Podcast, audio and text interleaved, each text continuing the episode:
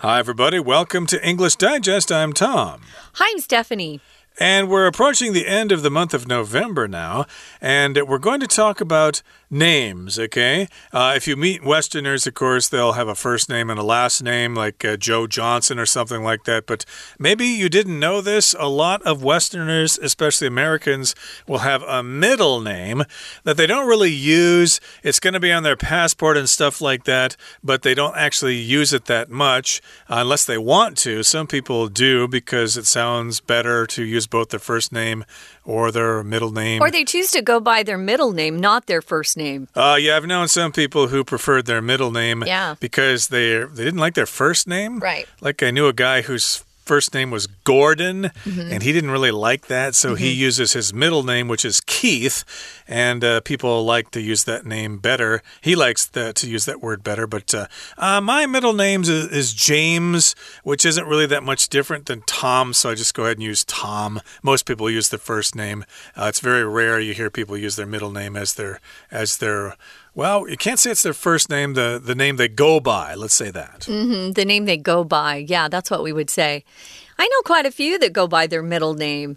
Um, sometimes it's because their dad or their mom has the same first name and they um, want to differentiate between, you know, the, the parent or the grandparent and the child. So they'll start calling their kid by their middle name. Just depends. Um, my middle name is. I just would always say to mom, oh, it's kind of a waste of space. My name is Stephanie, and my middle name is Anne which I always thought was kind of funny because I have an Anne kind of in my first name already. But uh, now I understand why she wanted me to be an Anne because of her own name. But uh, yeah, Stephanie Anne. I don't use my middle name hardly ever. Uh, but my I have a younger sister who always uses her middle name because it's my mom's first name and she just is so proud that she has my mom's first name. So it depends on people. We're going to talk about some of the reasons why uh, people have middle names and uh, You'll be surprised to hear about some of these things, I'm sure, but it's very interesting to learn about the history behind middle names. Let's get started. Tom's going to read through today's article.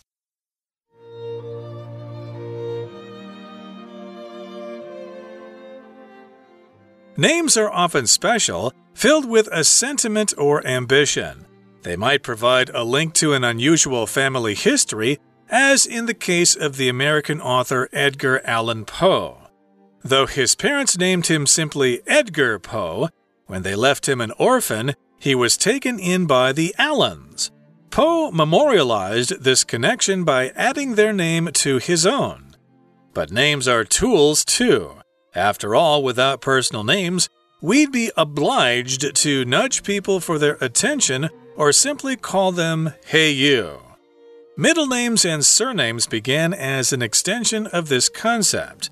Many villages had a Mary. There was probably even more than one Mary who brewed beer. With so many Mary brewers around, how could you know you were referring to the right one? You might just describe the Mary in question but if you were fortunate, her parents had given her a middle name. Frequently, too, middle names granted a child a meaningful name from the family's history, in addition to the name of a protective saint. Among European aristocratic classes, there was another motivation vanity. The nobility set themselves apart by giving their children long names to indicate their wealth and history. Even today, some of the most impressive arrays of middle names belong to royalty. The full name of Spain's current king is Felipe Juan Pablo Alfonso de Todos los Santos de Borbón y Grecia.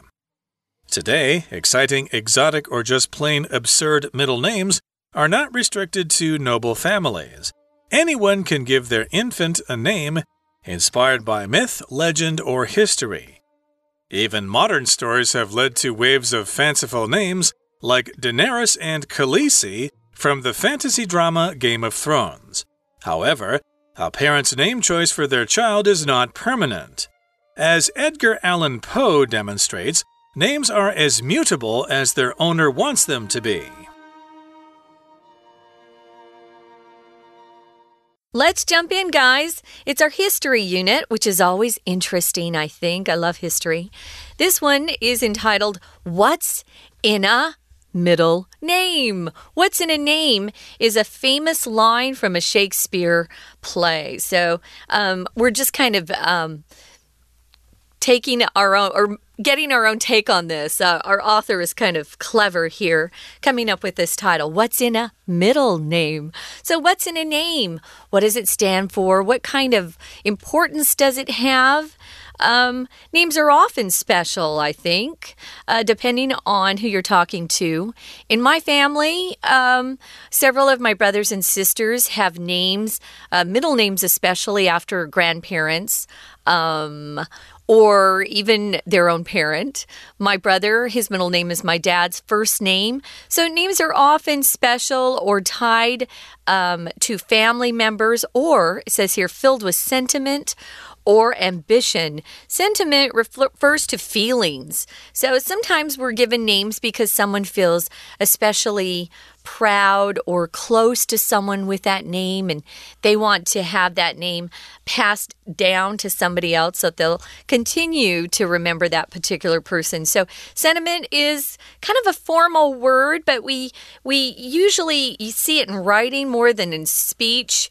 Sometimes people just use the word feeling rather than sentiment if they're speaking. But yeah, it's filled with feeling. There's a lot of feelings involved with how some people are given their names. Tom, I, I want to ask you, uh -huh. James, is it uh, a, a name that is from someone in your family? Uh, I would guess so because my grandfather's name was James. There you and, go. Uh, he died in a car crash a week before I was born, oh. so I never oh. actually met him. Oh, so it is for him. I don't think I actually asked my mother if that's the reason my middle name is James, but I can't think of any other You never reason. asked? Really? Uh, maybe I did when I was a kid. I don't know. But in any case, yeah, James, of course, was the name of my grandfather who passed away about the time I was born there. That's so sad. that's uh, the uh, family history there, I suppose. Sure. That's a, a reason why uh, people have middle names for certain reasons, because they might provide a link to an unusual family history, as in the case of the American author Edgar Allan Poe. So we'll talk about his story now.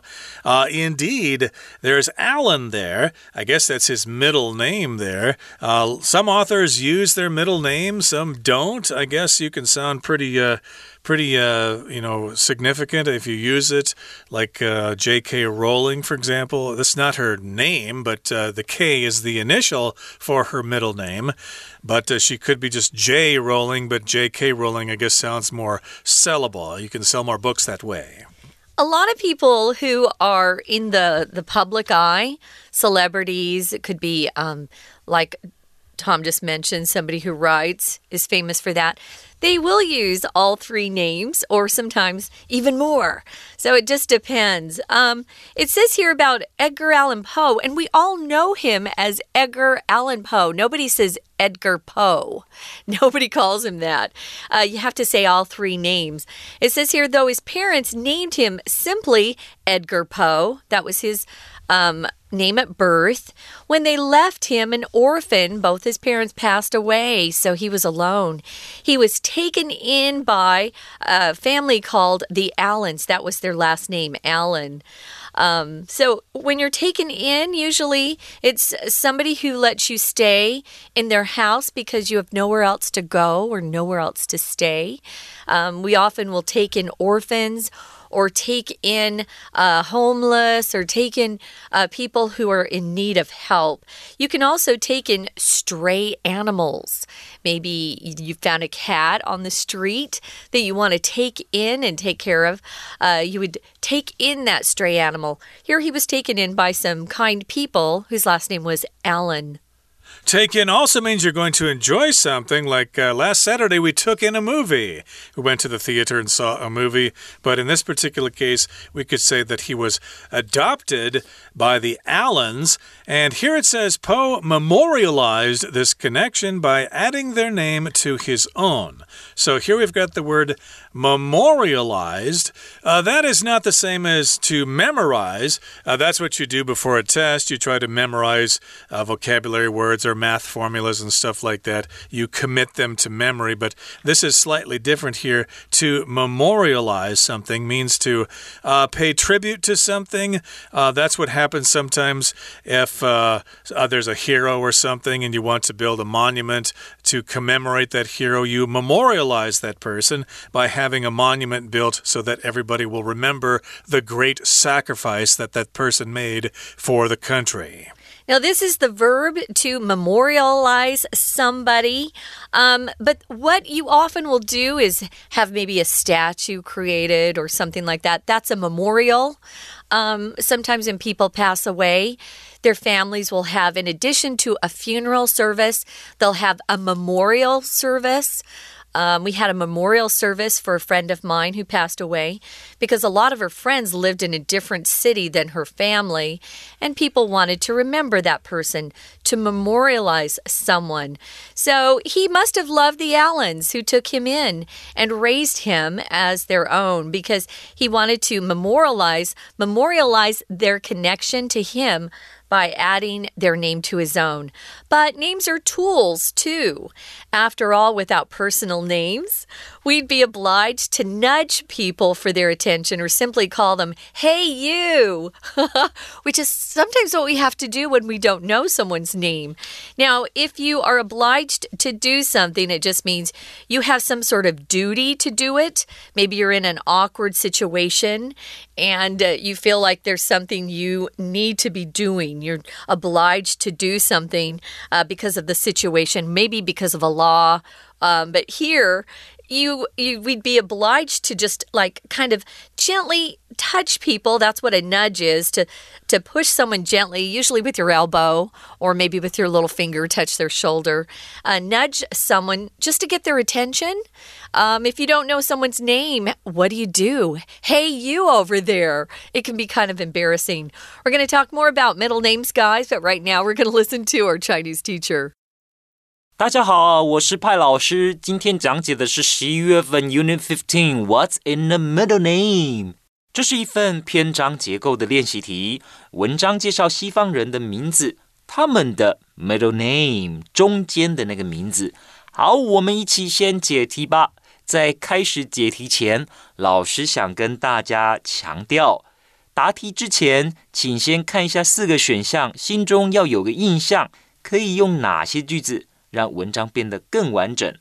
接下来第二步，篇章结构最重要的就是要把填回去的句子跟前后文的串起来。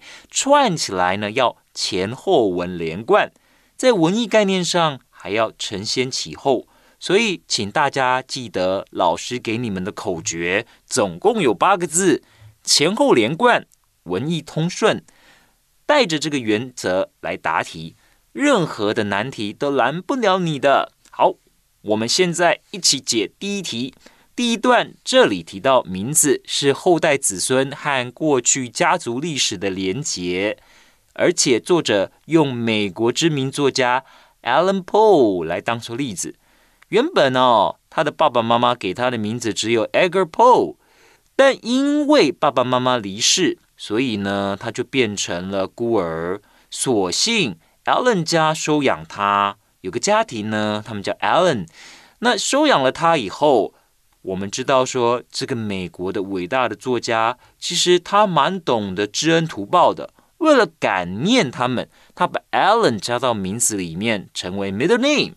再来，我们看第一题前一句，But names are tools too。但名字也是工具。好。既然是工具，就表示实用性很重要，所以第一题选 B。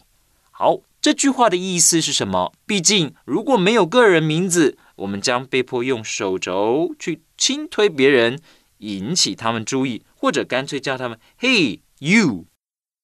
We're going to take a quick break. Stay tuned. We'll be right back.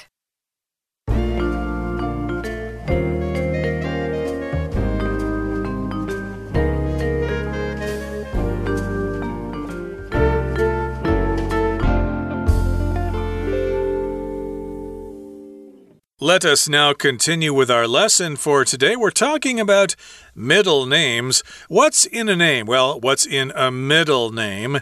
And again, we talked about reasons why people have middle names. They might provide a link to some family history. Uh, like Edgar Allan Poe, he liked uh, his adoptive family so much that he used their surname as his middle name.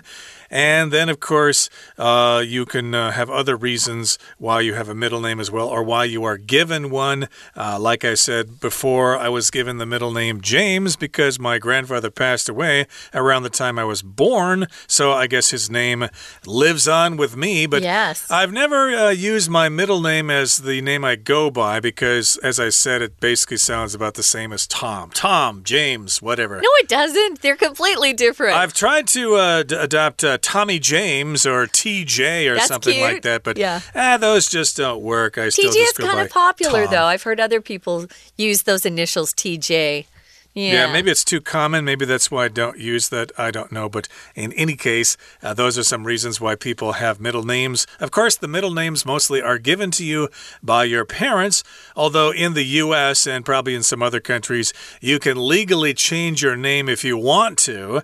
If you don't like your middle name or your first name or your last name for that matter, you can change it. I know We have that. a friend here in Taiwan, Tom, that changed her name. Oh, it's quite common here. I've heard that uh, Hmm. people uh, will talk to the fortune teller or something. Oh, I see. And they'll say, well, your name, uh, you know, isn't really uh, conducive to making a lot of money in the future. You should change your name to this, and then you'll have a successful career if you do that. I think we all know people who have changed their names for that very reason, or maybe other reasons. But uh, yeah, you don't really have middle names here like we do. So let's continue to talk about middle names. As we continue here in the next paragraph, it says middle names and surnames began as an extension of this concept. And that's the concept of just how do you refer to somebody? Yeah. Uh, yeah, what do you call them? And just saying, hey, you, hey, bud, hey, Buster, you know, come over here. I want to talk to you.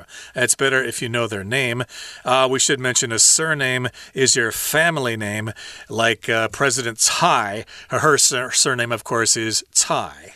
Yeah, so here's the concept. Um, many villages had a Mary. Mary was a very common name, especially in the Middle Ages. Uh, you know, the 1400s, 1500s. Mary was just very, very common, probably because uh, there were nobility uh, that had that name Mary. So, what would you do if you had vil a village full of all these Marys? How would you differentiate between the Marys? How would you know which one people were referring to or talking about? There was probably even more than one Mary who brewed beer. Uh, we know from history that a lot of people's last names came from their occupations. So if you brewed beer, you probably ended up with a name at some point uh, uh, that was Brewers. Brewers. I had a, a friend named Brewers. Brewer, actually, just Brewer, not Brewers. So, more than one Mary who was actually making beer. That's what to brew beer means. With so many Mary Brewers around, how could you know you were referring to the right one? How could how could people know that you were both uh, talking about the same Mary? So, you might just describe the Mary in question. But if you were fortunate, her parents gave her a middle name, and then you could just put those two names together, the first and the middle name, and people would know, oh, I know who you're talking about now. And so that's one of the reasons why people began to have middle names, is just to tell the different people apart from each other.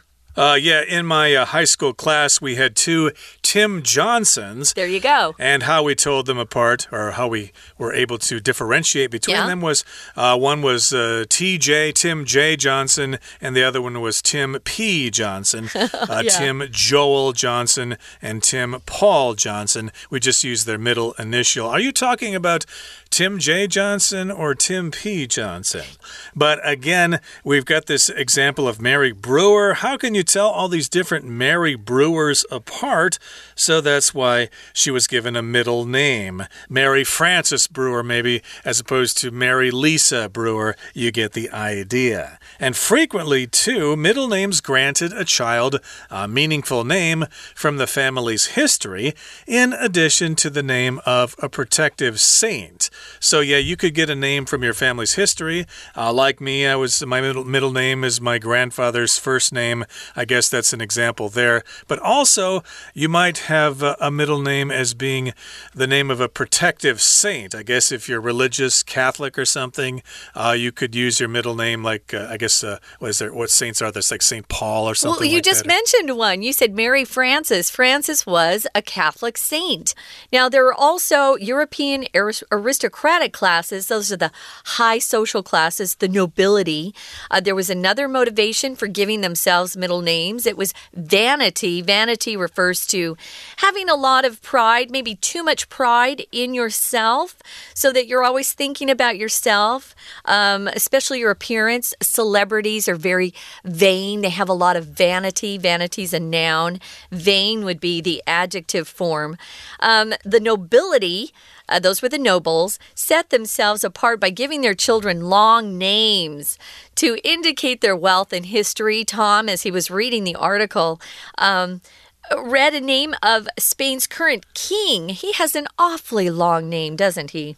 Yep, it's all in Spanish there. Felipe Juan Pablo Alfonso de Todos los Santos de Borbón y Grecia. I hope I said that right, but uh, that is a mouthful there.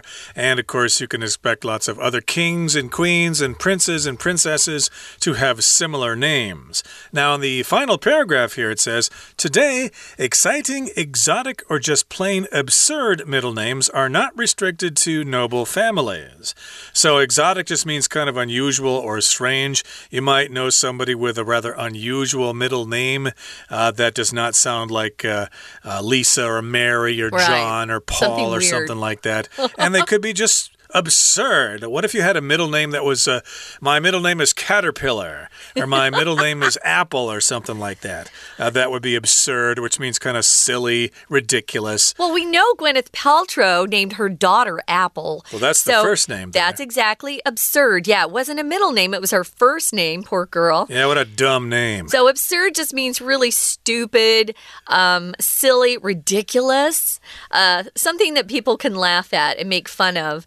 Um, I, I, remember watching a show and uh, they were talking about weird names. And one guy, his last name was Smith, very, very normal.